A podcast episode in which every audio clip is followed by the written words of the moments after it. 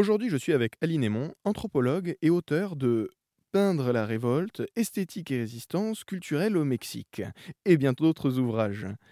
La culture mexicaine de ce beau pays d'Amérique centrale, c'est quelque chose que vous connaissez bien. Bonjour Aline Aymon. Bonjour Sacha.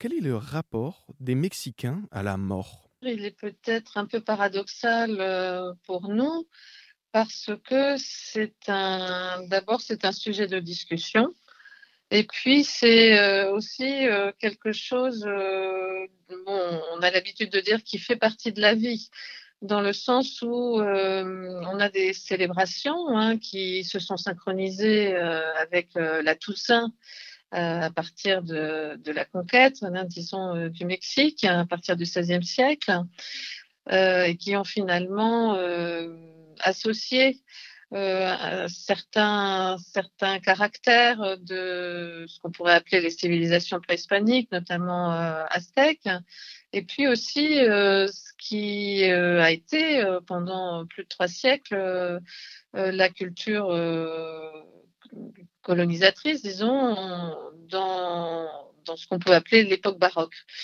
Et euh, aussi bien la, la culture euh, aztèque euh, que la culture baroque, euh, donc européenne, euh, transposée aux colonies, eh bien, ont eu des rapports très particuliers à la mort qui sont différents de ce qu'on peut avoir nous maintenant dans notre époque actuelle, où on a un petit peu, comment dire, mis sous le tapis, ou en quelque sorte on, ne pense plus trop à, cette fin ultime qui nous est inéluctable à nous tous les humains.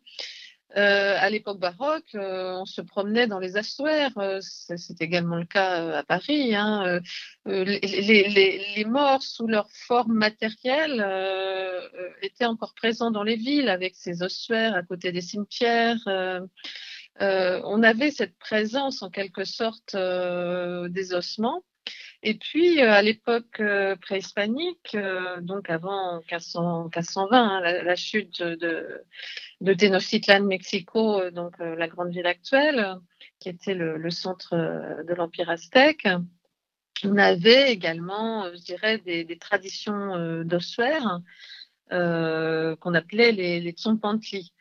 Euh, ces tsompantli étaient des sortes finalement euh, on pourrait dire des sortes d'échafaudages sur lequel on mettait les crânes, sur lequel on mettait euh, les crânes d'ailleurs des, euh, des guerriers, euh, des, des, victimes qu'on avait capturées, etc. Euh, c'était des structures en bois finalement sur lesquelles euh, on mettait aussi les, voilà, les, les, ossements issus des décapitations, des sacrifices, etc. Donc, donc on pourrait parler de finalement deux forme de culture, euh, disons, euh, aux traces matérielles de la mort et puis aux souvenirs des défunts aussi, qui vont fusionner à partir, euh, à partir du XVIe siècle et puis qui vont donner cette culture euh, assez particulière qu'on qu retrouve encore à l'heure actuelle euh, et qui est très populaire. C'est quelque chose qui s'est vraiment conservé. Euh, dans les milieux, j'allais dire, les petites villes, les villages, euh, un certain nombre de zones rurales euh, au moment de la fête des morts, donc de la Toussaint, en particulier euh, à, la fin, à la fin du, mois d'octobre, et puis effectivement le 1er et le 2 novembre. J'étais avec Aline Aymon, anthropologue et spécialiste de la culture mexicaine. Merci beaucoup Aline Aymon. Et pour plus d'informations, je vous renvoie évidemment sur rzn.fr.